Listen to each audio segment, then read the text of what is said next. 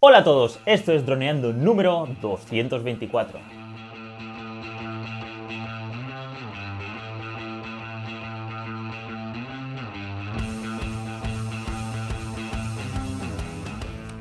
En el programa de hoy vamos a hablar sobre cómo conseguir vuelos espectaculares con el DJI FPV, versión 2, porque ya lo hicimos la semana pasada, ya dijimos 5, los 5 primeros, ahora vamos a seguir con los 5 siguientes. Pero antes de nada, chicos, droneando.info, cursos online para pilotos de drones. Aprende fotografía aérea, vídeo aéreo, edición y pilotaje avanzado a través de videotutoriales guiados paso a paso.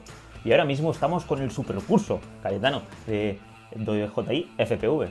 Que nada, ¿Cómo, ¿Cómo, lo ves el, curso? ¿Te está gustando? Hola chicos, hola a todos. Pues sí, estamos muy contentos. Esta es la segunda tanda de consejos que damos. Ya los dimos todos en nuestro último vídeo en YouTube, que ahí los condensamos ahí con imágenes y, metimos estos vuelos espectaculares que tanto nos están gustando.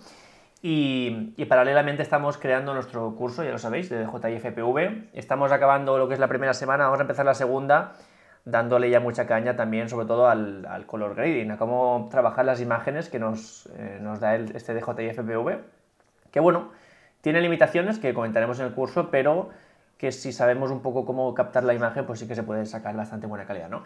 Así que bueno, creo que lo dejamos por el número 5, ahora empezaríamos, entiendo yo, por el número 6, ¿no, Dani? Que damos la última vez con el modo S, este modo que nos, da, nos gusta tanto en el FPV de DJI, que vamos, es el que más utilizamos, con diferencia. Y vamos a pasar a asumir accidentes. Este tema que, hay mucha gente que nos ha comentado ¿no? en YouTube. Que, bueno, que nos quedarían asumir accidentes, buscar fluidez, el número 7, quemar baterías, sitios estrechos y cerca de cosas y buena luz. Esos son los cinco que nos quedan y al final hablaremos de algunos tips, de algunos extra tips para llegar a conseguir, pues eso, vídeos emocionantes y súper increíbles con nuestro FPV. Así que nada, ¿quieres empezar tú? Eh, empezamos, vamos comentando los dos. ¿Cómo, ¿Cómo vamos tocando este tema? Sí, vamos comentando. Es un punto posiblemente el más polémico de los que tratamos en, tanto en el vídeo como en estos podcasts. Porque muchos dicen, no, eh, no hay que tener accidentes y nosotros lo respetamos, por supuesto. Eh, si uno quiere comprarse este dron para, no tener, para ir siempre con máxima seguridad, pues lo respetamos. Lo que pasa es que nosotros entendemos que un dron FPV mm, tiene que hacer vuelos espectaculares.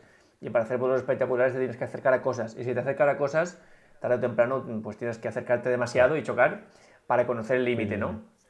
Mm, y en muchos ámbitos del aprendizaje, para realmente aprender tienes que muchas veces pues tropezarte, caerte, mm, en ámbito, por ejemplo, de aprender a ir en bicicleta o algo así. Y, en este caso, además nosotros que hemos notado que cuanto más accidentes tenemos, más aprendemos, más confianza ganamos, que es lo más importante en este dron, generar confianza. Y, bueno, pues ya eh, aquí en el vídeo teníamos 10 accidentes, ya tenemos como 15 por lo menos. Hemos tenido 15, 15 accidentes. ¿Y cómo, cómo, se encuentra el DJI FPV, Dani? Pues la verdad que está súper nuevo. Hemos, hemos, comprado estos brazos que le van a dar más, más robustez al dron, porque es cierto que es la primera versión de este dron y se nota que tiene un punto flojo respecto a, romperse, que es eh, justamente en el anclaje de los brazos.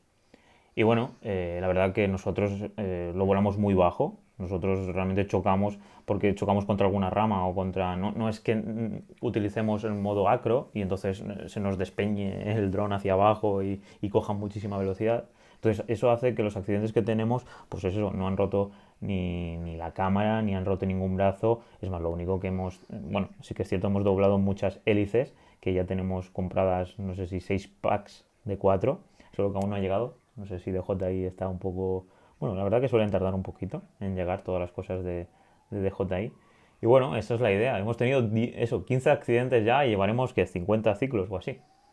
Y este, vamos, es un dron muy. que es lo, normal es tener accidentes, en, este, nuestro caso, porque vamos casi rozando el, el suelo. Que eso, en el próximo vídeo que subamos, ¿no? Vamos a. el circuito, que, que, tiene que estar increíble, la verdad. No sé qué calle, si puedes contar algo sobre el vídeo, a ver cómo ha quedado en edición.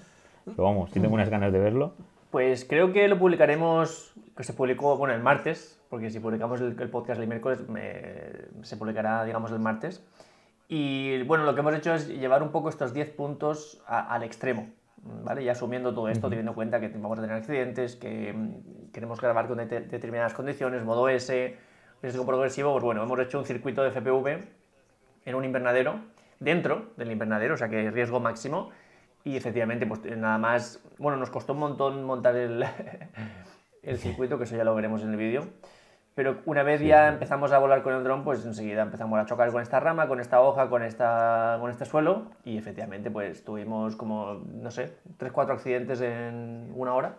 Sí, sí, sí, chocamos contra el invernadero, hicimos un boquete en invernadero. Eh, claro, como el invernadero es tela, porque es un invernadero, bueno, ya lo veréis en el vídeo, que si no nos seguís en droneando.info para YouTube, allí tenéis todo nuestro canal de YouTube donde subimos estos, este contenido audiovisual. Y, y la verdad que fue muy, pues eso, vamos rápido dentro del circuito. Hemos comprado unas porterías de, de, juguete que son en las que se suelen utilizarse para jugar a fútbol o, bueno, a deportes dentro del agua, en piscina y tal. Y entonces pues íbamos pasando por debajo y marcábamos el circuito así. La verdad que, me lo pasé genial, vamos, como un niño. Que lo he dicho, hay veces que me recuerda mucho a los coches teledirigidos. Y, y vamos, es una pasada hacer un circuito y, vamos, si tuviéramos más drones, calle, ¿qué es eso? Si tuviéramos otro dron, sería increíble ahí poder competir. Ahora jugamos a contrarreloj, que calle hace un, primero un tiempo, yo otro, y luego. Bueno, que al final no, no sé si medimos quién había tardado menos, la verdad. No sé si. Bueno, la mm. próxima sí que llevaremos un, reloj de estos o colaremos con el móvil. Y nada, muy guay, la verdad. Y no recuerdo haber utilizado el freno, que es algo aquí que tenemos, que pusimos con el guion. La verdad que, que cuando vas hacia, hacia atrás realmente también frena. Entonces hay veces que si no, que si no estás acostumbrado o no, no tienes muy presente lo del freno, o bueno, en mi caso no, no, lo suelo utilizar. ¿Tú lo has utilizado alguna vez? Bueno, ¿lo utilizaste el otro día algún, en algún momento? No, a ver, hicimos las pruebas. es importante porque el hecho de que esté, simplemente el hecho de que esté el freno, sí. te, te, ayuda a tener la confianza de que en un momento dado pues puedes sentirte inseguro y darle al botón. Y eso ya te aporta confianza. Simplemente el hecho de que sabes que está ahí, aunque luego no lo utilices, que la mayoría, bueno, básicamente no lo hemos utilizado nunca, creo, porque casi todos los accidentes que tenemos son no por chocarnos frontalmente contra algo, sino lateralmente. Ah, queremos ajustar mucho y pues eh, hay un momento en el que ajustamos demasiado y, tocamos lateralmente. Entonces no es cosa de frenar, sino de apurar más con, con la dirección. Entonces, bueno, no lo hemos utilizado, pero saber que está ahí te da la confianza necesaria para luego apurar más y muchas veces evitar accidentes, que es un poco la paradoja que tiene esto. Y, y bueno, pues eh, es una herramienta muy interesante, que es un valor añadido, sobre todo muy nuevo en el mundo del FPV, y, y, por eso pues preferimos que esté. Sí, sí, la verdad que es el primer dron que tiene freno de mano, y la verdad que es muy curioso. También lo de la velocidad de crucero, que eso sí que ya es en plan copiar a los vehículos de, vamos, normales, de, bueno, normales, vehículos de, cuatro ruedas, que, coches, vamos. Y, me parece increíble eso, freno de mano y velocidad de crucero. Ahí lo están diseñando prácticamente para poder ir dentro. Lo que pasa es que más, que más que freno de mano es freno de emergencia, para decirlo 100% bien, para no, es, un freno de emergencia, pero bueno, decimos freno de mano porque es como algo así que echas a última instancia, pero se llama freno de emergencia. Lo que sí que es importante es comprar hélices. Sí, sí, Porque el, el dron aguanta bastante bien, las hélices no. Y eso que son bastante resistentes, para ser hélices son muy resistentes, pero bueno, pues si se doblan, se rompen, se rayan, en fin. Hay que comprar, de hecho, ¿cuántas hemos comprado ya? Pues 6 por 4, 28, ¿no? 24. Sí, 24. Bueno, está bien. Tenemos para algún accidente más, sin ningún problema. Hostia, Dani, ¿cómo pues está? Vaya matemático está hecho. si quieres, Dani, para cerrar el punto, leo este comentario medio hate. No, no es hater, ¿vale? Es un poco así medio negativo, pero bueno, que nos gusta que nos lo hagan, porque nos da pie a, profundizar un poco sobre esta idea, que es... Bueno, digo el, digo el nombre, ¿no lo digo? Sí, ¿no? Se dice el pecado, no el pecador, calle. Bueno, pues es un comentario del vídeo, así que si queréis verlo, vais a verlo. Nos dice, no es normal tener accidentes. Si arriesgas sin saber lo que haces, obviamente sí, pero no hay que aprender teniendo accidentes. Y esto, por ejemplo, es un punto de vista que dijo Tarsicio en su, en su vídeo en, Post and Fly, dijo eso, no aprendas teniendo accidentes. Nosotros lo respetamos, pero ¿qué pasa? Que cuando no aprendes teniendo accidentes, eh, pues por ejemplo, comprarte un FPV para hacer vídeos a 15 metros de altura, o, siempre lejano de los obstáculos, bueno, eh, te, puedes divertir, por supuesto, cada uno se divierte como quiere, pero para eso hay opciones mucho más baratas, y estoy pensando, por ejemplo, en un Mavic Air 2, que te ofrecen mucha más seguridad, mucha más calidad, sobre todo en foto, que es otro mundo, y también en vídeo, y, simplemente por tener ese alabeo, esa inclinación eh, lateral, pues eso se puede conseguir con cualquier otro dron que tipo el Mavic Air 2, que además es mucho más portátil, mucho más sencillo, lo vas a volar muchas más veces, más barato. Y, para eso, pues nosotros recomendamos tener otro dron, así de simple. Si tú quieres comprar el FPV, mm, no te lo vas a comprar por necesidad, te lo compras por capricho y es para hacer este tipo de vuelos. Si no, yo con todos mis respetos, cuando hemos visto algunos vídeos por YouTube, en plan, ¡ah, nuevo dron! Y ves ahí un, vuelo a, 20 metros de altura, pues bueno, vale, pero es que para eso, mm, ¿qué te aporta este dron que no te aporte un Mavic Air 2 que tiene más calidad de imagen y es más barato? Pues no, no, no lo entendemos. Entonces, por eso nosotros lo, los accidentes lo, vamos, lo tenemos claro antes de que llegara, porque yo he visto muchos accidentes en el mundo FPV de hecho, el piloto de FPV es medio piloto, medio mecánico, porque sabe que tiene que tener accidentes tarde o temprano. Y, además, siempre compran componentes de más, sobre todo hélices, se compran de 100 en 100, porque es una cosa que cualquier, cualquier roce, una hélice fuera. Entonces, se compran muchas, ¿no?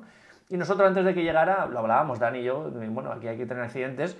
Intentaremos que no sean muy gordos, pero bueno, tampoco no, podemos alarmarnos. El, el, primer accidente nos impactó un poco, porque impacta ver un troncho, un caerse, pero Luego ya nos, mm, vamos, totalmente sí, nos asumido. Incluso la otra vez, el, último accidente que tuvimos, el penúltimo, dijimos, ¡ah, accidente! Y justo el dron se quedó boca abajo y automáticamente dijimos, ostras, probamos el modo tortuga. Lo vimos en un, en estuvo súper guay, ¿eh? me asusté mucho. Toda la energía ahí es en modo tortuga para que, para que lo podamos visualizar, porque sería más fácil verlo, que ya lo podréis ver en el vídeo que, que del, del, martes. Mm. Eh, la idea está que, que, las hélices están boca abajo, es decir, todo el dron está boca, boca abajo, y entonces eh, le das a, un botón y, entonces todas las hélices se ponen en marcha y da la vuelta.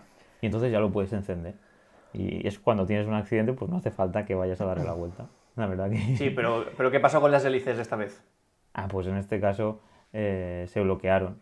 Y, bueno, pero que eh, giró igualmente, que está todo grabado. Yo me asusté y todo porque aquello empezó a hacer un ruido y esto calle se rompe todo, para, para, para, para. Y, nada, aquello hizo un ruido increíble y, es que, mayo, yo me quedé flipado. Yo, ¿cómo puede ser que esto lo hayan programado para hacer eso? Porque claro, tienen que tener los acelerómetros activados, todo activado, para poder llegar a hacer un, automatismo para, para que el dron haga ese tipo de, bueno, de, pues, modo tortuga, ni más ni menos. Que es que, pues eso, que un, cara, un caparazón que, que, está girado, ¡pum!, de la vuelta y que pueda caminar. Es que es, es que es, y encima el modo, el, el nombre es, está, es muy bueno, la verdad. Es que no, había, no había visto nunca ningún producto electrónico que hiciera eso. No, yo tampoco. De hecho, lo descubrimos gracias a un vídeo de José Rubio que lo, a su vez Lo, lo, hacía de un vídeo de Flypad, que es uno de los más potentes en, en habla inglesa. Y y justo fue tener el accidente y en lugar de medio alarmarnos como la primera vez, dijimos, ostras, probamos el modo tortuga. Fue como una oportunidad. pero claro, estaba en un punto en el que no lo veíamos. No, estaba bastante lejano. No es que estaba lejano, pero como era un invernadero, pues había muchos árboles entre medias. Entonces Dani fue hacia el lugar para grabarlo con la cámara. Y claro, lo que pasaba es que tenía ramas y, bueno, medio hojas y medio plantas entre las hélices y entonces solo una funcionaba. Y yo, yo estaba, no sé, ¿a cuánto estaría yo? ¿A, 20 metros o 30? Sí, sí, sí, así, a 20, 30. Y, de, repente le doy al modo tortuga y empiezo a escuchar un ruido. Y, de fondo escucho a Dani, ¡No funciona, calle! ¡No funciona! Y de repente se da la O sea, cuando ya parecía un ruido insoportable, aún subió como muchísimos más decibelios y entonces se dio la vuelta.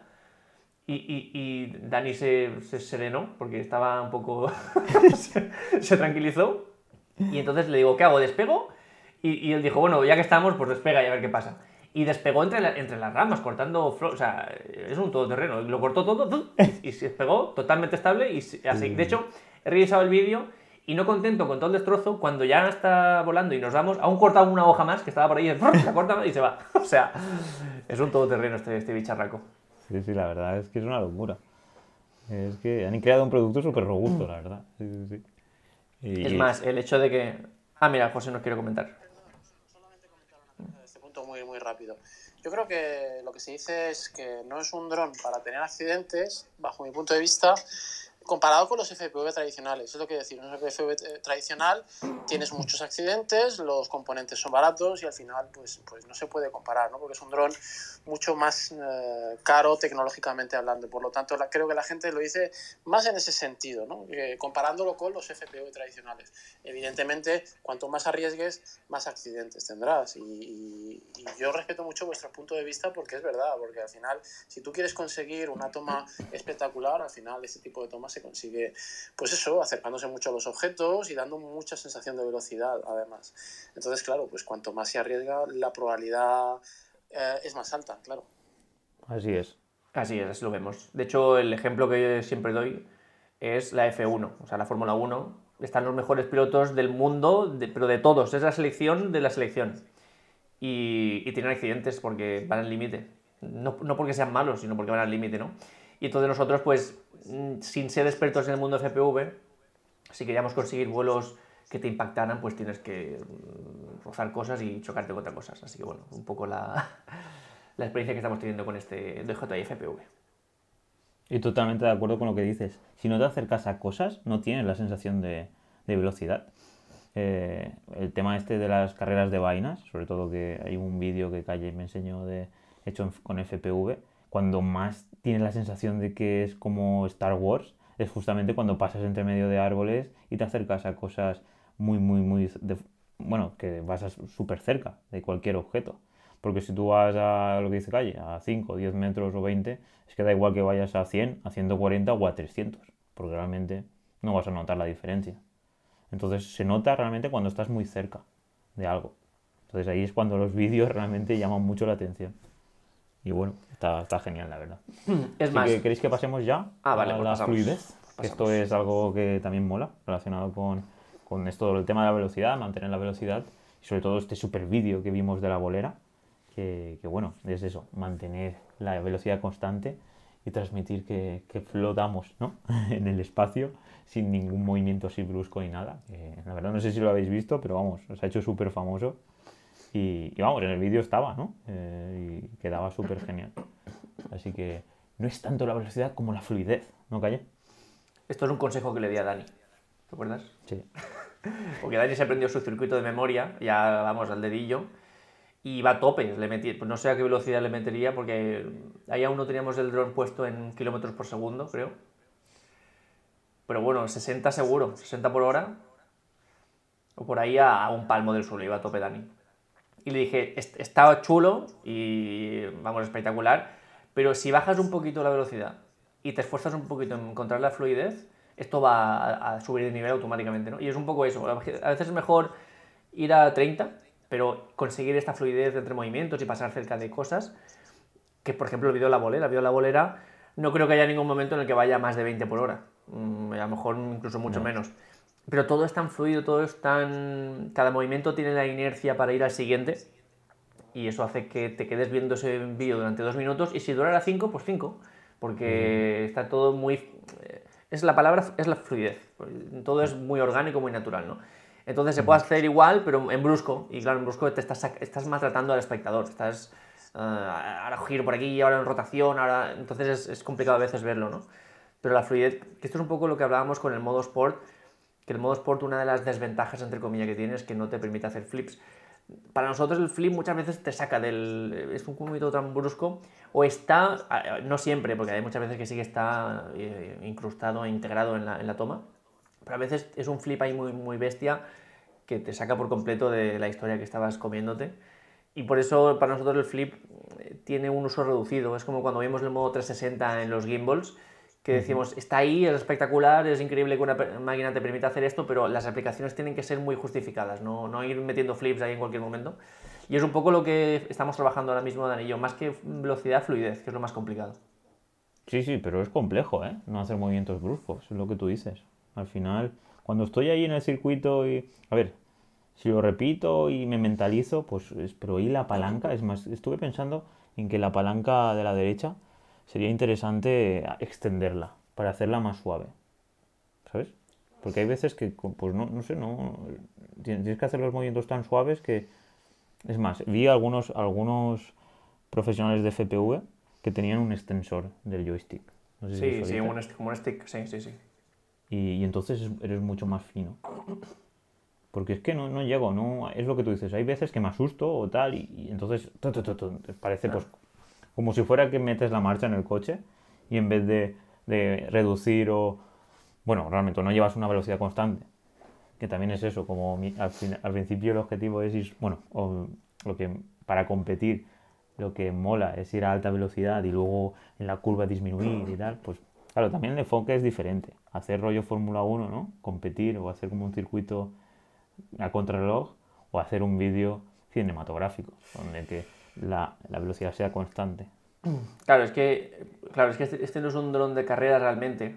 Para nosotros es un FPV cinematográfico. Un dron de carreras, si alguien se ha puesto un vídeo de una vuelta rápida realmente en un circuito de carreras de dron de, de FPV, eso es complicado de ver. Porque eso, el dron a veces va mirando hacia arriba, a veces, o sea, no importa lo que, lo que veas, importa lo rápido que vayas. Entonces muchas veces estás mirando hacia arriba, luego te mete un frenazo, luego eh, estás muy incómodo ahí dentro porque el objetivo no es... De hecho, los vídeos que más impactan de las carreras de FPV son los que intercalan imágenes muy rápidas de lo que ve el dron con imágenes de cámara conforme pasan los drones, que eso es realmente impactante, ¿no? Esto es diferente, un FPV cinematográfico es algo diferente, algo que intenta transportarte, es lo que dijimos, el plano secuencia tan famoso del cine, pues con esta herramienta que te permite pues estar en más sitios que de otra forma, imagínate, pues con una sin un dron te hace falta una grúa, fluida, una cabeza caliente, bueno, muchas cosas muy caras y que hace falta mucha gente. Aquí solo lo hace uno, ¿no? Y, esto irá un poco con el siguiente punto que vamos a tocar, que no hace falta que encontremos la fluidez, la fluidez en el primer vuelo. Podemos empezar acá, muy despacito, viendo que, bueno, por ejemplo, en el, en el circuito que hemos hecho, es lo primero que hicimos. El primer vuelo lo hizo Dani súper tranquilo, viendo, mira, por aquí, aquí hay un tronco, aquí hay una rama. En un momento dado, yo cuando empecé a ir con el circuito, no me di cuenta de que había una cuerda colgando hasta la tercera vuelta. Pero eso, si no, lo, si no lo identificas, es un peligro, que, además lo, dijo bien Dani, eso se, nos enreda ahí en un motor y, y se acaba la vuelta, ¿no? Pues todo eso, al principio podemos ir en modo tranquilo, en modo brusco, en modo simplemente localizando, vamos viendo el, el entorno.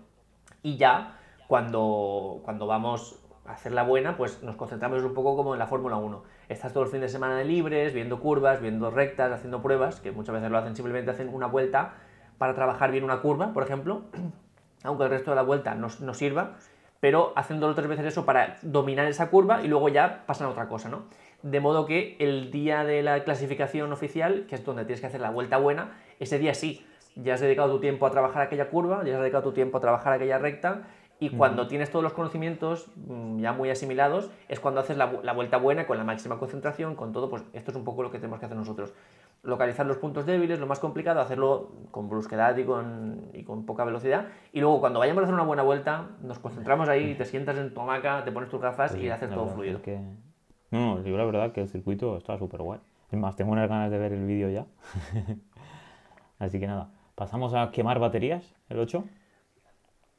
Bueno, pues esto ya es algo que hemos comentado en muchas ocasiones, que es interesante, pues, o tener el cargador de coche, si estamos en un sitio donde no tenemos un punto de luz, un punto de electricidad, o en nuestro caso, pues que tenemos uh, un acceso al punto de electricidad, pues conectamos las baterías y mientras vamos utilizando unas baterías, pues vamos cargando las otras.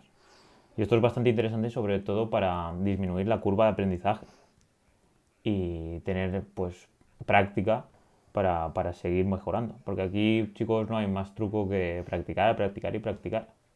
Solo que hay un problemilla, calle, que esto sí que es algo que aún tenemos que ir solucionando, ¿no? Que es el tema de la batería de las Googles. Porque claro, hombre, podemos comprar una batería que vale 29 euros, pero solo dura 6 baterías del dron. Y eso es algo que nos mosquea, la verdad. Hemos comprado un adaptador de USB-C a USB, pero ahora nos falta una batería que, que, eso, que tenga 9 vatios y que tenga 1,5 amperios. Y aún estamos en busca y captura.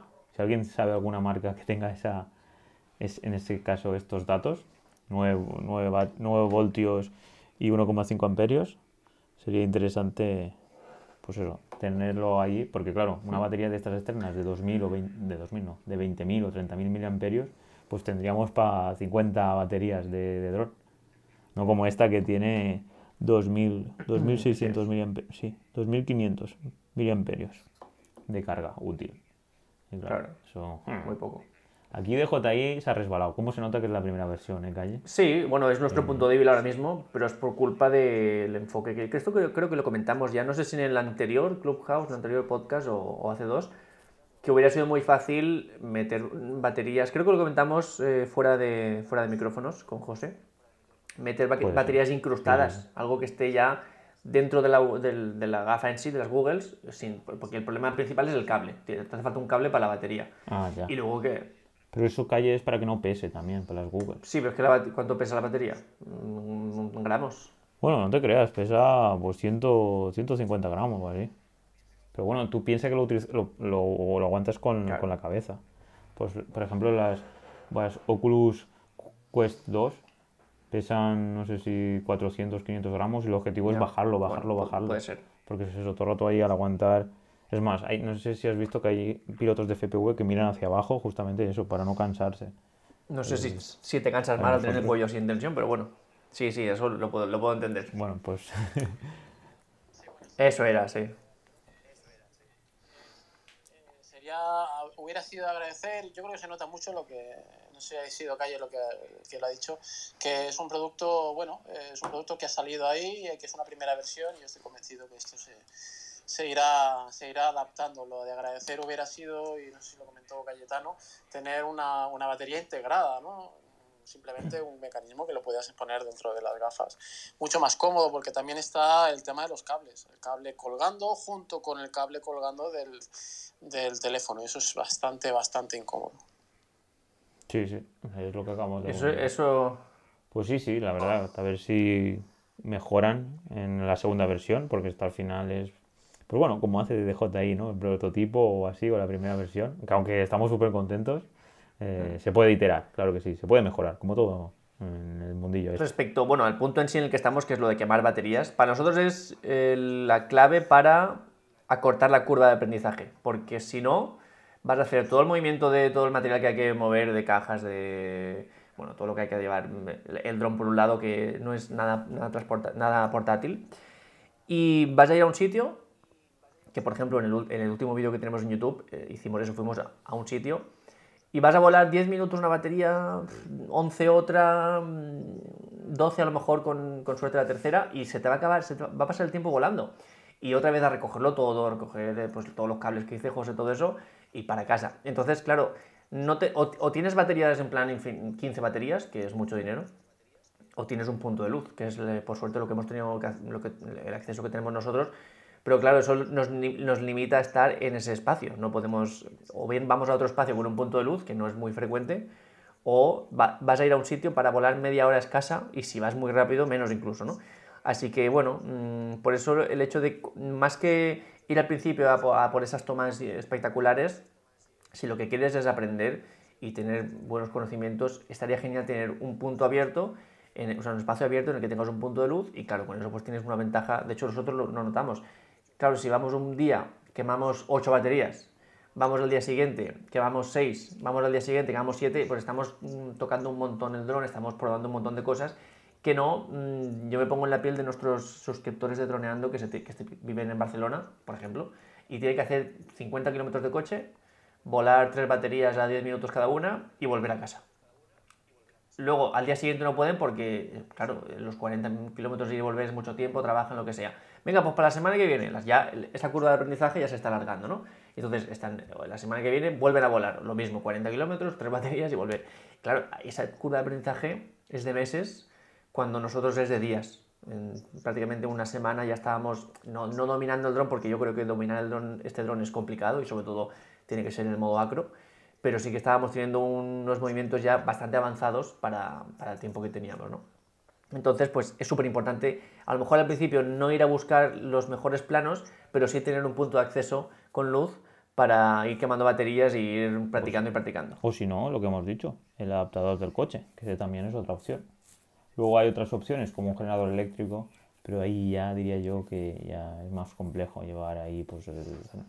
Sí. Ya nos pasamos. Pero sí que es interesante lo del adaptador del coche. Solo que, a ver, no tengo la experiencia, pero doy por supuesto de que cargará mucho más lento. Porque claro, al no tener los, bueno, Claro. a ver, es un transformador que pasa, no sé ahora mismo cuántos vatios de potencia tiene el coche, la verdad, da el coche con el generador del coche, con el alternador. Pero vamos, la- me dir- bueno, mi sentido común me dice que cargará mucho más lento. Sí. El móvil suele cargarse más lento. Y también es que, mm, por ejemplo, no lo hemos probado y por eso tampoco lo comentamos mucho, pero claro, vamos a un sitio y que tenemos que tener el coche en marcha, ¿no? Mientras eso es un poco delicado. Hay media hora de coche en marcha para que cargue una batería, no sé, no sé hasta qué punto es ágil. Bueno, pues a ver, todo es animarse, calle y hacer un- una LAN party, ¿no? Están las LANs, pues una drone party, que vengan aquí todos los que quieran a nuestro super circuito y, nada, a quemar baterías. Estaría guay, ¿eh? Montar, montar una drone Exacto. party. Así que nada, pasamos ya al 9, sitios estrechos y cerca de cosas. Venga, este me toca a mí, ¿no? Bueno, empezar. Bueno, pues esto es un poco... No sabemos muy, muy bien cómo llamarle este punto, pero la idea es que el objetivo es pasar cerca de cosas. Si quieres con vuelos espectaculares, tienes que pasar cerca de cosas. Esto que comentaba Dani, de que si estás a 50 metros y vas muy rápido, pues no se nota, pero si pasas cerca de un árbol sí que se nota, ¿no? Y, aquí es donde estamos aportando valor, porque, ya digo, si encontramos la fluidez, si bajamos un puntito la velocidad, es decir, no hace falta ir muy rápido, pero pasamos cerca de... Si rozamos una hoja, aunque sea 20 por hora, ya es espectacular, ya es algo que dices, ostras, esto- esta hoja me ha dado en el, en el ojo, ¿no? Entonces, mm, tenemos aquí como tres claves, que básicamente es lo que hemos seguido Dan y yo. Dan y yo empezamos eh, volando muy bajito. Encontramos una zona en la que el relieve era bastante estable y empezamos a volar bajito, que es la- lo que Dani domina. Dani cuando se pone ahí a, a medio palmo del suelo, arranca, empieza a cortar el césped con, con el dron y se le da genial. Y esto viene bien no solo porque el, el vuelo ya es bastante espectacular, sino porque empiezas a, a ganar confianza, sobre todo en el modo Sport, que sabes que no vas a bajar el- la altura. Empiezas a ganar confianza, confianza, confianza, y luego ya te atreves a hacer otras cosas, como por ejemplo el, el segundo punto que sería em, esquivar o bueno, pasar cerca de objetos que sean muy visibles. Que esto nos pasó un poco el primer día, lo volamos con poca luz. El primer accidente, de hecho, fue así. Lo volamos con poca luz y al final, claro, pues no ves y, y- y vas un poco. Es como cuando vas con el coche de noche, que a veces vas con un poco más de respeto porque no ves. Pues lo mismo aquí, si conseguimos objetos que se vean mucho, como por ejemplo un árbol a plena luz del día, que no haya mucha sombra, pues ahí te da mucha confianza porque estás viéndolo y mm, calculas muy bien las distancias. Y, y ya la parte final, que es un poco lo que hacemos Dani y yo ahora mismo, es a lo que nos dedicamos Dani y yo, nuestro tiempo libre, que es esquivar objetos que no sean letales, que en nuestro caso son hojas, hojas y plantitas y... de- tenemos el campo de Dani podado ya con el FPV y está bien porque si chocamos no hay consecuencias graves, eso es lo bueno. Bueno, el, el circuito sí que teníamos calle allí. Bajábamos hacia abajo porque era todo recto, bajabas hacia la derecha por un camino que tenía un metro de ancho, a la derecha tenías un, pues bueno, piedra y a la izquierda tenías el invernadero, luego pasabas por debajo de las porterías que es plástico, luego subías un margen, que eso sí que si ibas rápido ahí podías chocar contra, porque era la portería y luego el margen. Y bueno, ahí estuvo el tema muy, muy, muy interesante. No lo chocamos por ninguna piedra, ningún... bueno, lo chocamos contra el invernadero, sí, luego contra ramas, claro. Pero mira, ni con- no lo chocamos contra ni... Ah, sí, una vez lo chocamos contra una portería, Sí. es cierto. Pero bueno, eso sería el siguiente nivel. Una vez ya tienes la confianza, pues ya te vas a objetos que pueden ser letales. Pero si estamos intentando ganar confianza, pues lo que hicimos nosotros es esquivar hojas, eh, ramitas, plantas, que eso, además, el- un, un gran paso hacia adelante en cuanto a ganar confianza fue cuando chocamos con una especie de matorral, como un, un grupo de, de ramitas, y no pasó nada. El dron chocó, de hecho la cámara incluso bajó, eso está en el último vídeo, creo que subimos. La, la cámara como que choca contra sí, las sí. plantas y, y- y se baja porque tiene esa resistencia, pero el dron sigue. El dron dice, ah, sí, unas plantitas, ni se da cuenta. Y claro, cuando tú tienes, cuando eres consciente de que tienes una herramienta que puede resistir eso, es como cuando vas por el campo con un 4x4. Vas con mucha más confianza, sabes que mm, pequeños objetos no son un problema para ti. Pues lo mismo con este FPV. Yo sabía que si, si fuera Sí, con el sí, Mini, sí. yo ya sé que cualquier plantita pues le va, le va a complicar la vida. Pero con el FPV pues tenemos esa confianza. Sí, me ha gustado, me ha gustado ese símil. de- Por eso ir con un Twingo, ¿no? Que, que tiene... o ir con, con un todoterreno. Ya, ya, es justo, sí, sí. Con el todoterreno de nuestro amigo el Pomero. Ahí, con el Samurai. Exacto. Que yo, yo creo que es la crítica más fuerte, más fuerte, pero por supuesto constructiva, no es ninguna crítica destructiva, que tengo hacia nuestros compañeros de, YouTube, los, eh, bueno, los, más grandes ¿no? de, drones en español, ya sabéis todos quiénes son, que han vendido, bueno, han vendido, sí, han vendido este drone, han hecho sus reviews, han hecho sus, sus estrenos, pero no han hecho vuelos que me impactaran. Han hecho vuelos ahí a 20 metros de altura, tal, explicando los modos. Mm, yo lo, puedo medio comprender, pero si tú quieres eh, llevar al límite este dron o realmente mostrar por qué este dron es especial, yo creo que tienes que hacer cosas eh, arriesgadas, ¿no? Nosotros lo hicimos, pero intentando mantener la seguridad. Es lo que, si estamos siguiendo estos pasos, no, nos pusimos el primer día a esquivar edificios, ni mucho menos. Nos pusimos, nos pusimos a esquivar plantitas. Entonces, claro, eso eh, simplemente se ensucia el dron y se rompe alguna hélice, es lo máximo que te puede pasar. Y, yo creo que eso hubiera sido un poco como lo esperable de, muchos canales de YouTube, que no sé por qué no, no, han llegado a ese punto. Sí que ha pasado con pilotos de FPV que han tocado el DJI FPV. Esto sí que lo han llevado bastante al límite y es un poco lo que, lo que se debe de hacer con este dron. Como el canal Riot, ¿no? Que me enseñaste. Exacto. Sí, sí que fue un vídeo, pues eso, que se mostraba que, que, la gente sabía mucho de FPV y arriesgaban muchísimo en acro. Claro. Exacto. Bueno, entre árboles y entre Al final yo creo que es que no hay un canal en castellano muy grande, o bueno, no lo conocemos nosotros porque nosotros somos de drones estabilizados y para crear contenido audiovisual de alta calidad. Entonces puede que ahora DJI ha sacado un producto que porque DJI recordemos que es una empresa que su objetivo es crear contenido, bueno, crear productos o herramientas para crear contenido audiovisual de alta, de alta calidad, rollo a nivel de cine, o es más, prácticamente tiene la gama profesional que es únicamente para cine. Entonces puede que la gente de FPV pues ahora mismo pues no tuviera esa, esa posibilidad de crear ese contenido audiovisual. Entonces ahora DJI saca el primer dron con una buena cámara de, de, pues, de FPV entonces pues estamos ahí aprendiendo sobre todo y sacando a ver si podemos sacar pues esos productos audiovisuales de alta calidad. Así que no sé si en unos pocos meses veremos cosas más interesantes. Que es un poco lo que nos lleva al, siguiente punto pues sí vamos a pasar al décimo y último punto antes de los extra tips la buena luz calle que sí como nuestra gran amiga ya sabéis que cuando salimos a grabar con nuestros drones, al tener un sensor muy pequeño, siempre es interesante tener ahí una buena luz del sol. Y claro, esto hace que al mismo tiempo pues tengamos que utilizar nuestros queridos filtros. Ya sabéis que siempre estamos con ellos, súper enamorados de ellos, siempre los llevamos puestos, las gafitas del, de sol del dron. Y bueno, hay algo que sí que callé, ¿eh? echamos un poquito en falta, ese ND de 64. Pero bueno, ¿a qué hora te gusta más grabar con el FPV? Pues e, es complejo, ¿vale? Porque como siempre, saber cuál es el punto dulce de un dron es complicado. Cada dron tiene su punto dulce. Por ejemplo, ya lo vimos en el Mini 2, que para sacarle la máxima calidad había que tener un, un ojo especial a la hora de captar la luz. Que bueno, insistimos un montón sobre ello.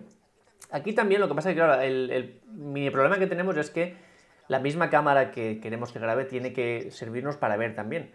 Y claro, sobre todo si estamos en un lugar en el que hay luces y hay sombras, pues casi estamos obligados a utilizar el modo auto, que en el mundo FPV pues sí que está bastante más extendido que en el mundo normal, que siempre buscaremos el modo manual, ¿no?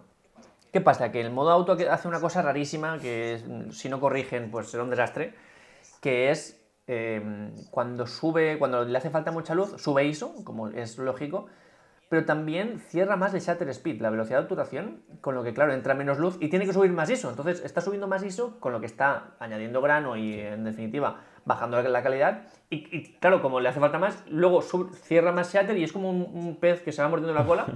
y al final, estamos mm, eh, grabando a lo mejor a, 800 de ISO, pero a 1 partido 700 de, de shutter speed, que es una locura. Es eh, totalmente, cualquier fotógrafo te diría o una cosa o la otra, ¿no? Y, claro, pues eso es baja calidad. De hecho, el primer vuelo siempre lo hacemos en modo auto, porque nos hace falta ver, pero ya sabemos que ese luego no, no podemos utilizarlo. Mm, es cuando cambiamos al modo manual, encontramos ahí el punto en el que el modo manual aún capta las sombras y no se le queman las luces, y eso sí que es buena calidad para esta cámara.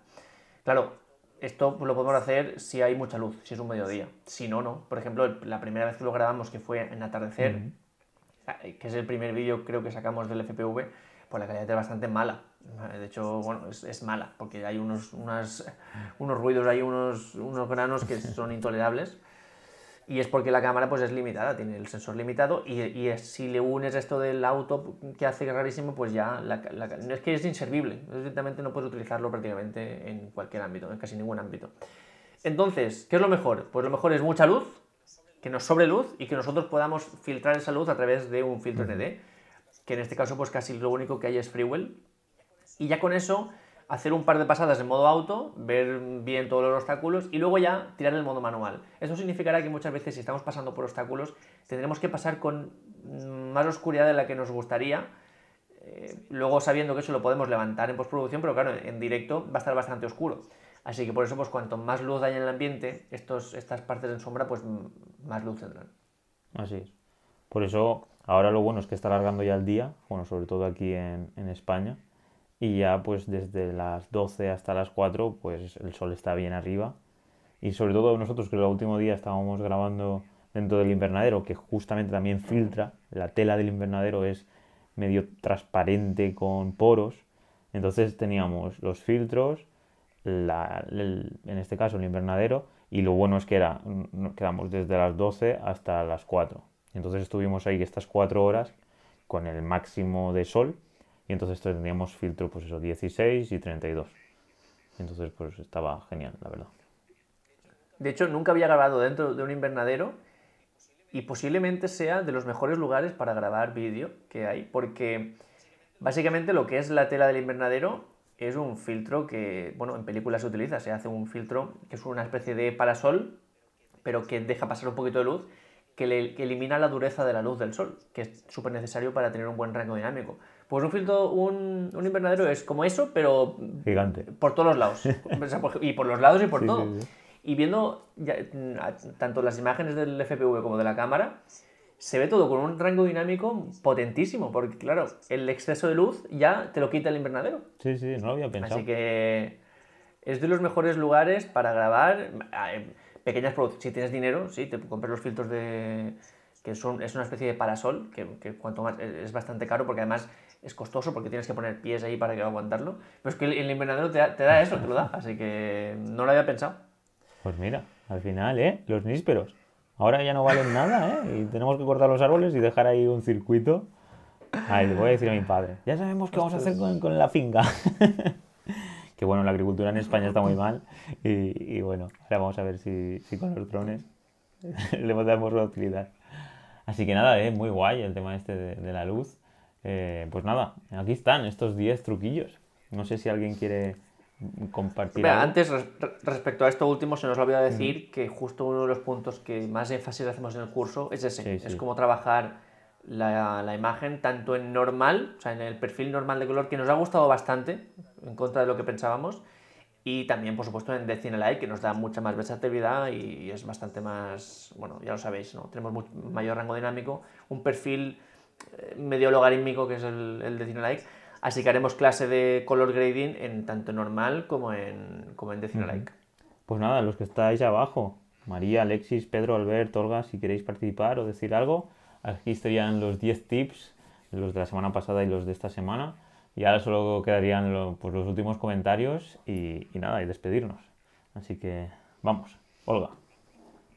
Y, y el extra y el tip. extra tip. Hola, chicos. Hola, Olga, ¿qué tal? Hola. Aquí aprendiendo del FPV porque la verdad que hay mucho para aprender sobre este dron. Eh, lo que más me gusta es eh, el sonido que emite, o sea, lo caracteriza completamente de todos los drones.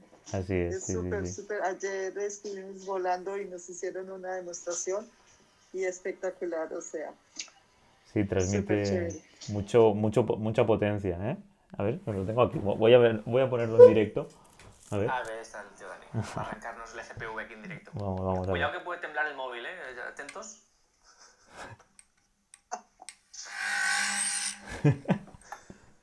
Es que impresiona, la verdad. No sé, ¿se ha escuchado? Sí, sí. Sí, claro. La verdad no que... solo ese ruido inicial, sino cuando está volando se escucha una cosa. buah, me gusta. Sí, sí, sí. Y sobre todo luego los ventiladores. Enseguida empieza a hacer ahí un ruido increíble. Y bueno, no sé quién habrá decidido el sonido, porque eso es algo que bueno, que hay que tener en cuenta que, que alguien de producto lo, lo ha, ha decidido que sea ese tipo de ruido tan, tan mm, agresivo, diría yo, que me recuerda a los coches eléctricos, que, que hay veces que le ponen como un sonido así de, de motor fuerte y potente para transmitir eh, pues, deportividad. Y claro, eh, es súper interesante como es el primer dron, que porque no sé si los drones FPV hacen sonido cuando arrancan, los, ori- los originales. Porque yo creo que la primera marca que hizo el ruidito, ¿no? El pip, pip, pip, porque los otros drones, es que ahora no sabré hacer el sonido. Suele, suele haber sonido de, sobre todo los SC. Hay una alarma que los SC, que es esa pieza que, que le pide al motor, tú tienes que hacer tanta fuerza o, o tanta fuerza para equilibrar la aeronave, sí que puedes elegir que hagan ruido, que es un ruido que te dice si están bien. Entonces hace un ruido que los cuatro hacen un buen ruido y dices, ah, pues todo correcto. Y si uno hace un ruido como negativo, que es cuando tú se lo pides, te lo da negativo, es que alguno no está correctamente. Entonces eso está bien porque es mejor darte cuenta en el suelo que en vuelo. Ah, claro, este es el del mando. Pero bueno, el del dron ahora mismo no lo tengo. Pues sí, la verdad que el, el sonido es peculiar, la verdad. Así que nada, muchísimas gracias, Olga, por... por ¿Quieres escuchar un Mavic? Vas, pon un Mavic ahí en marcha. Un Mavic 2 Zoom, que además lo tenemos aquí medio abandonado desde que está el Mini 2. El pobrecillo. Por lo menos que sirva para algo. Aquí lo tenemos. A ver. El primero. Sí, sí, sí.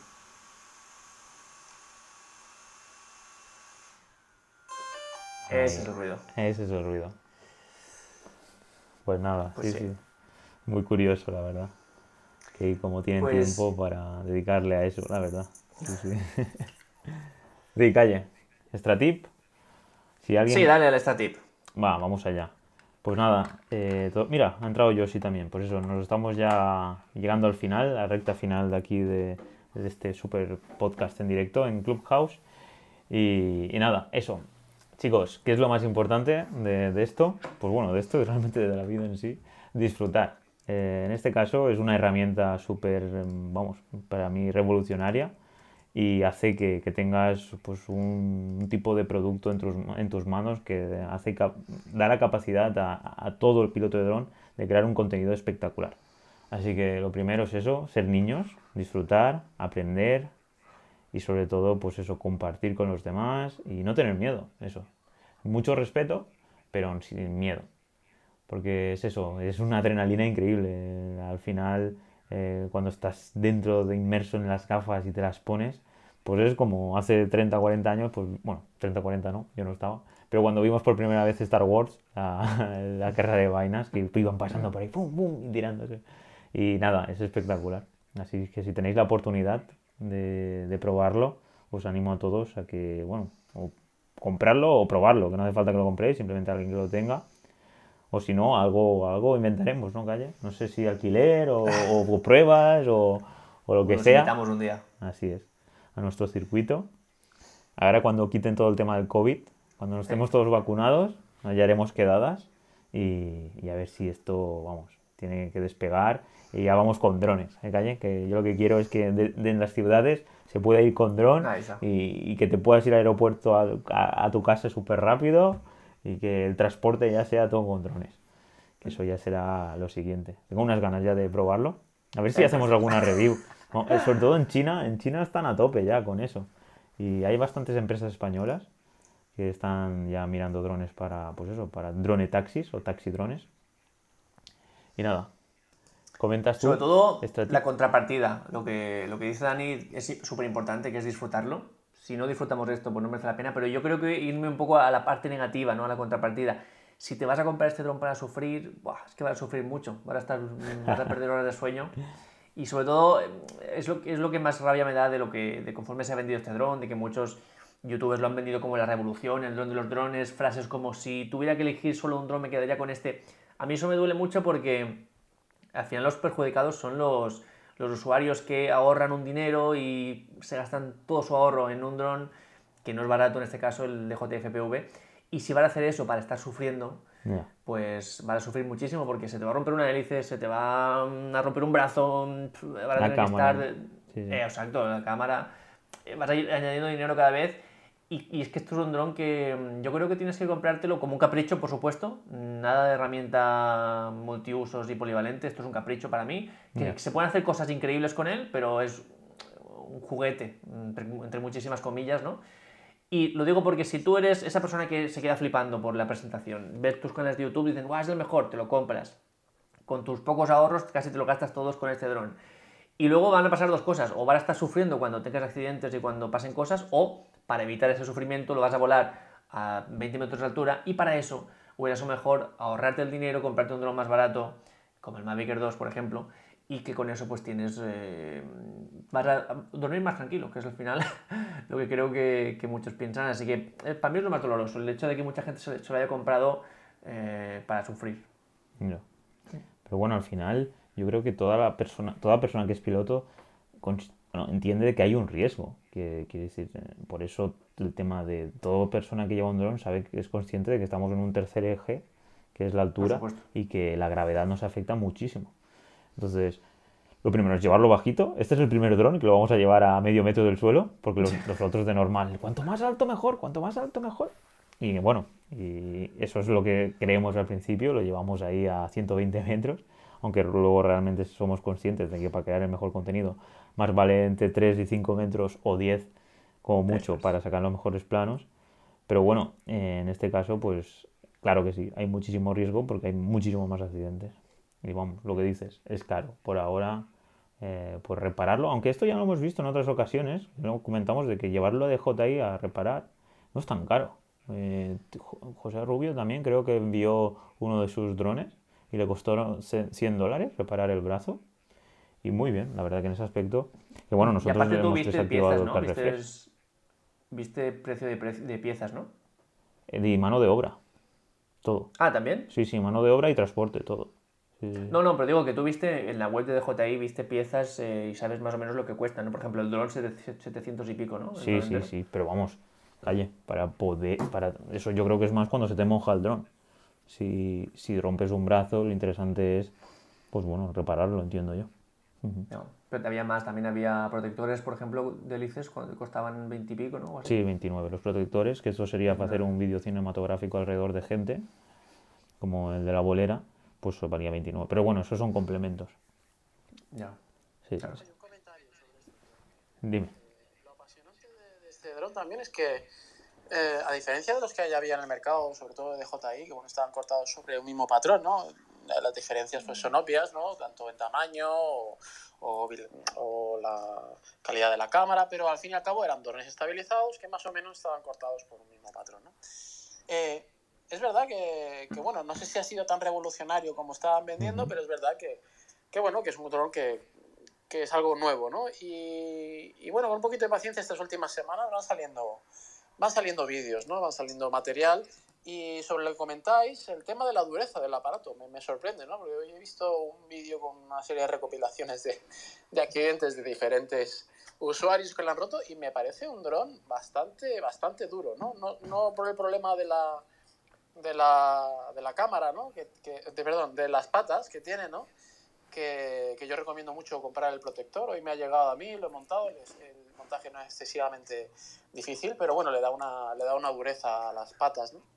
Y, y, la verdad es que es un dron bastante, bastante duro, ¿no? Yo he visto bastantes sí, sí, sí, accidentes duros, duros, y, la, y, el dron es bastante resistente. Súper, súper resistente, José. Porque, vamos, nosotros, a ver, yo creo que si lo llevas a mucha, altura, a 10 o 20 o 30 metros, y lo, dejes, lo dejas caer o vas en acro, y, y entonces, pues, eh, se cae, pues ahí lógicamente, pues como pesa 800 gramos, pues coge mucha velocidad y seguramente ahí pues rompas la cámara y algún brazo. Pero si vas a un metro de altura, por muy rápido que vayas, o dos, uno, dos, tres metros de altura, por muy rápido que vayas, es difícil ¿eh? romper un brazo. Es hmm. súper robusto. Vamos. Sí, sí, es muy robusto. Yo comparándolo un poco así, el más similar sería el Phantom 4, porque respecto al Mini 2, al Mavic y al Mavic Air 2 no se puede comparar. Lo compararé con el Phantom 4 un poco así por características, pero es mucho más robusto que el Phantom 4. El Phantom 4 sí que es cierto que era bastante... Mm, no es como los plegables que son como un conjunto de muchas cosas, sino que el Phantom 4 era una única pieza también, pero tenía partes muy débiles, las patas eran súper débiles, el gimbal se iba, se, se, desprendía prácticamente del cuerpo con accidentes de a 15-20 metros de altura. Y este no, este es algo como mucho más sólido, tema aparte de las patas, es como que va, es un bloque, una cosa robusta, como que va todo, todo en la misma dirección, ¿no? Y bueno, hemos visto, tenemos suscriptores de Droneando que han tenido bastantes accidentes, sobre todo con Mavic Air 2, no sé por qué, han habido bastantes accidentes con el Mavic Air 2, también con el Mini 2, por supuesto, y siempre con el Mavic Air 2 rompes una pata seguro, o, prácticamente si no la doblas, la, la, cámara también se te va muchas veces, las hélices, por supuesto. Apareció el problema también de las grietas eh, con los Mavic Air 2, un poco extraño así, sin tener accidentes aparecían grietas. Con el Mini 2 ya lo sabemos, no es un dron robusto, es un dron que está hecho para lo que está hecho.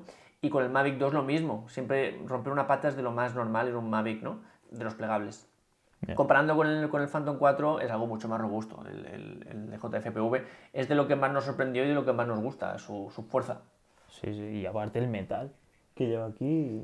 Es que el, y el plástico, la calidad del plástico es, vamos, no tiene nada que ver con el Mini 2 ni con el Phantom y con el, y con el Mavic Pro, sí, entiendo yo, ¿no? Con el Mavic es más parecido, pero es que esto suena. Mira, mira cómo suena. Vaya. Suena, suena a calidad. Y ya el metal, ya, el que tiene el refrigerador este, ya es de película. También la batería y su, conexión, mucho más robusta, mucho más pensada. Es un poco lo que decíamos cuando los accidentes. Este es un dron que hasta DJI sabe que está hecho para accidentarse. Si no, bueno, la prueba es que tienen una web habilitada con recambios de piezas para, para si lo rompes y también porque han hecho un dron muy robusto. Se han esforzado en que no solo vuele y haga las acrobacias, sino que sea robusto, que sea que aguante por lo menos un poquito más que los demás. Hola Pedro, ¿qué tal? ¿Quieres comentar algo? Hola, chicos. ¿Qué tal? ¿Me oís? Sí. ¿Qué tal? Vale, primero enhorabuena por el podcast y por todo lo que hacéis. Muchísimas gracias. Por fin, oportunidad de decirlo. Se estaba siguiendo, pero por fin hoy me he podido conectar y nada, enhorabuena y gracias por todo. Y nada, eh, en cuanto al tema este de lo que estáis hablando, eh, quería preguntaros si, si, los brazos estos que habéis comentado, eh, si ven como de soporte, se venden aparte para el dron, si los habéis probado. ¿Qué tal la sensación? Pues los hemos pedido, tenemos tres pedidos y aún no nos han llegado. No sé si José ya los ha probado, no sé si los han llegado a él. Sí, yo los he montado hoy y la, el montaje no, es no tiene mucha dificultad, pero sí que es cierto que bueno, tiene dos pequeños tornillos y hay que encajarlos desde la parte de abajo, es muy importante porque pueden, pueden montarse por arriba o por abajo y es verdad que te lo ponen las instrucciones, pero hay que fijarse bien y vienen muy, muy bien encajados al milímetro. Entonces, le da una dureza muy, muy vamos, eh, valga la redundancia, muy fuerte a las patas, ¿no? Pero sí, sí, sí. Evidentemente lo he probado y lo he montado, pero no la, los he testeado en un accidente. Da la sensación cuando lo, cuando lo mueves y cuando lo, que, que da esa dureza especial, ¿no? También valga decir un poco que, que, que, para mí es como un parche también, ¿no? Ya, ya, se podría haber implementado en el diseño del, del dron. Exacto. Y, y bueno, yeah. y a mí personalmente también te puedo decir que me parece más bonito así el dron. No sé, estéticamente me parece más, más bonito. Yeah. Bueno, aquí hay que tener en cuenta el tema del peso. Y entiendo yo que para hacer vídeos cinematográficos el objetivo es llevar el mínimo peso. Entonces, a nivel aerona, aero, a nivel de, del tema del viento y, y todo el tema de, de, la presión del aire es más interesante cuanto menos centímetros cuadrados tengamos de espacio mejor y bueno entiendo yo bueno, que no sé aerodinámicamente perdón aerodinámicamente como comentas pero pesan 19 gramos ¿eh?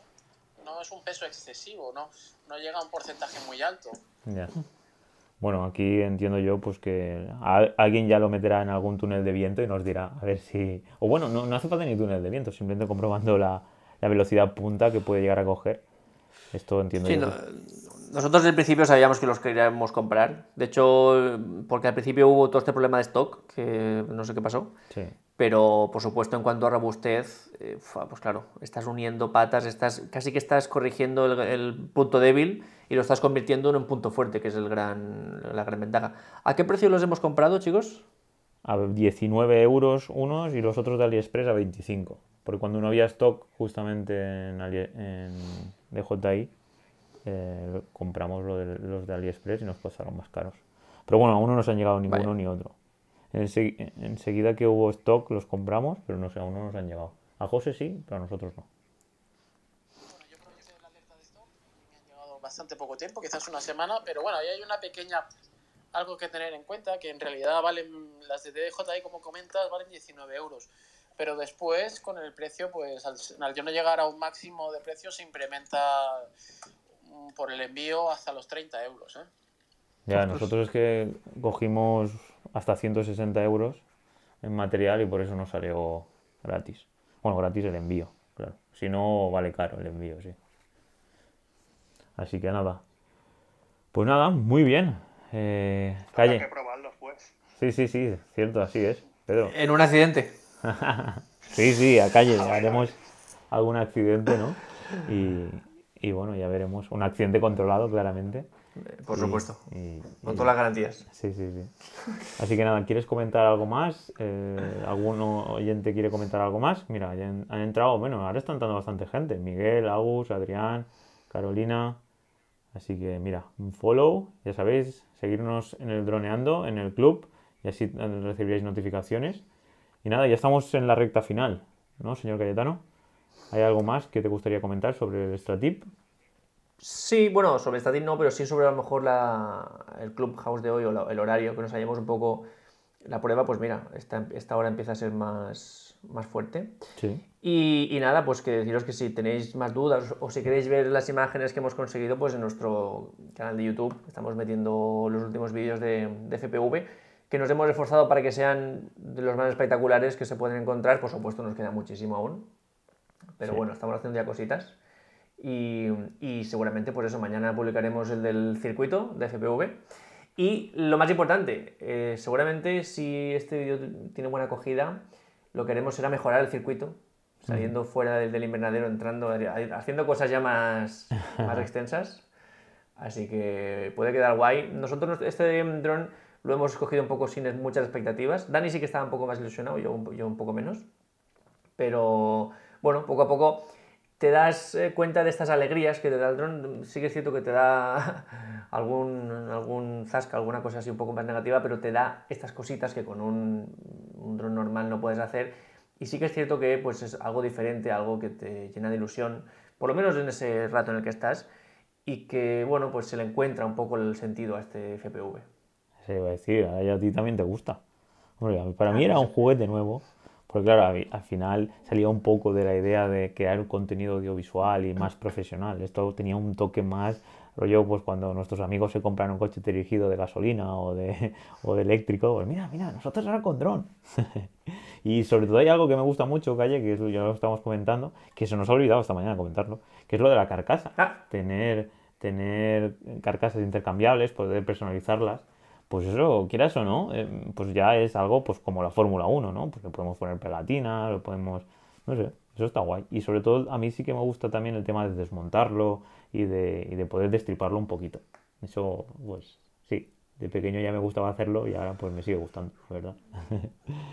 y nada. Yo tenía dudas hasta que lo puse a 100 por hora. El primer día que, que le metí caña a 100 por hora y lo pasé a, no sé, a dos metros de un árbol, dije, ostras, ¿esto qué, ¿Esto qué Sí, es? sí, que eso en TikTok está y, y, y, bueno, y en Instagram. Que bueno, vamos a Además, hacer yo eso, pe- eh. La, la gracia, entre comillas, es que yo empecé fuerte. Yo no, no prácticamente, o sea, fuerte, a ver, con, con mucha más precaución, pero ya a dije, a ver, esto iba un poco como, "Ah, a ver este dron qué, qué cosillas hace, ¿no? A ver si esto no, no sirve para nada. Y efectivamente quise darle esa oportunidad, mm, dándole bastante caña, y cuando pasas cerca de un árbol, por ejemplo, a 90 y pico por hora, dices, ostras, esto no lo tiene mi Mavic, ni mi Mavic 2, ni ninguno. Así que sí que es cierto que este dron te saca la sonrisa, aunque tú no quieras, te la saca cuando estás ahí, sobre todo también con el motion controller, que, que bueno, es una cosa así un poco más experimental. Sobre todo el motion controller, Dani, que esto no lo hemos hablado, yo creo que sirve mucho para que a cualquier amigo le dejemos el dron Sí, sí, y sí, sin saber pilotar el dron le damos, toma, se lo despegamos, a lo mejor sí que es un poco más delicado, se lo despegamos, se lo ponemos a 20 metros de altura y le das el motion controller y le dices, toma, flipan colores. Ya ves, cierto, cierto, sí, sí, porque es como un, Yo creo que eso. todo el mundo co- con, coche de Scalestric uno, y, y sabe cómo funciona. Y es lo mismo al final. Y te pone un punto y vas moviendo y pues sí, sí, sí. Pues mira, lo primero que podíamos probar es con nuestras parejas. Así que María, Exacto. cuando quieras, lo pruebas. Vienes a casa y con el joystick este que dice calle, lo pruebas. Así que nada, ha entrado Alexis. Alexis, ¿quieres comentar algo? Coméntanos. Eh, bueno, yo solamente una pregunta. Bueno, primero de todo, un saludo a todos. Hola. Y Hola. solamente tenía una. oh, hola. Solamente tenía una pregunta que, bueno, ya llevo tiempo pensando y ya que habéis comentado, aprovecho el momento. Que habéis estado hablando antes, hace un momentito, sobre eh, el- la velocidad a la hora de volarlo, ¿no?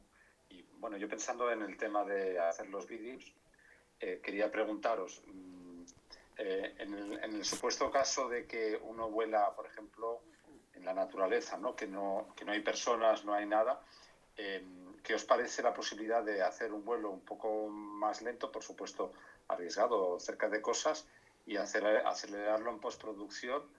¿Daría el mismo resultado o, o pensáis que no? Que para hacer ese efecto de velocidad, de riesgo, hay que volarlo rápido sí o sí. Bueno, esto es algo que. bueno, un piloto de CPU te diría que no, porque eso es- sería un sacrilegio, eh, eso de acelerarlo. Nosotros, por supuesto, miramos todas las posibilidades. Es cierto, depende un poco de lo que vayas a, a grabar. Por ejemplo, si estás grabando el mar y hacer ese truco de acelerarlo, pues vas a ver las olas ahí como muy antinatural, porque se van a ver muy rápidas.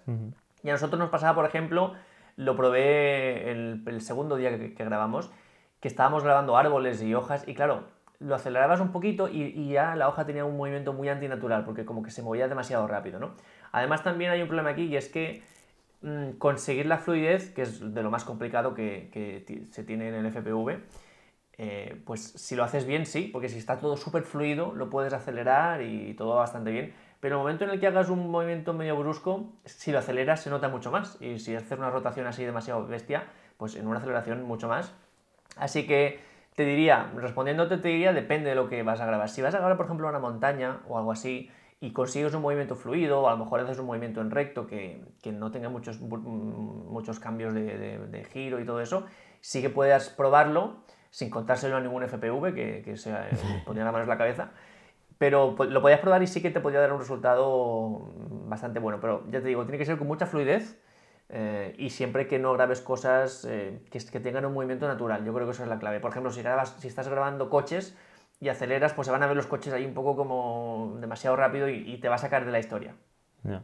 Y puede que con el motion controller sea más fácil realizar este tipo de... Porque al tener el gatillo puedes ir controlando más fácilmente. Entonces los, puedes hacer movimientos mucho más suaves con el motion controller. Entonces puede... Pues sí. Hasta podríamos probar, ¿no, Calle? Eh, hacer un vídeo así más con motion controller.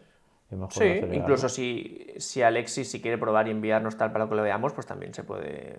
Se puede. Nosotros, de- por ahora no lo hemos hecho porque también nosotros, nuestros vuelos han sido, pues no sé, de velocidad no sé, pero ya te digo, los más espectaculares, de hecho el, último FPV cinematográfico que hicimos a través, ahí en un bosque, no sé si lo habéis visto en nuestro último vídeo de YouTube, también está en, en TikTok y en Instagram. Hay un momento en el que sí que lo ponemos bastante rápido porque hay así un espacio abierto.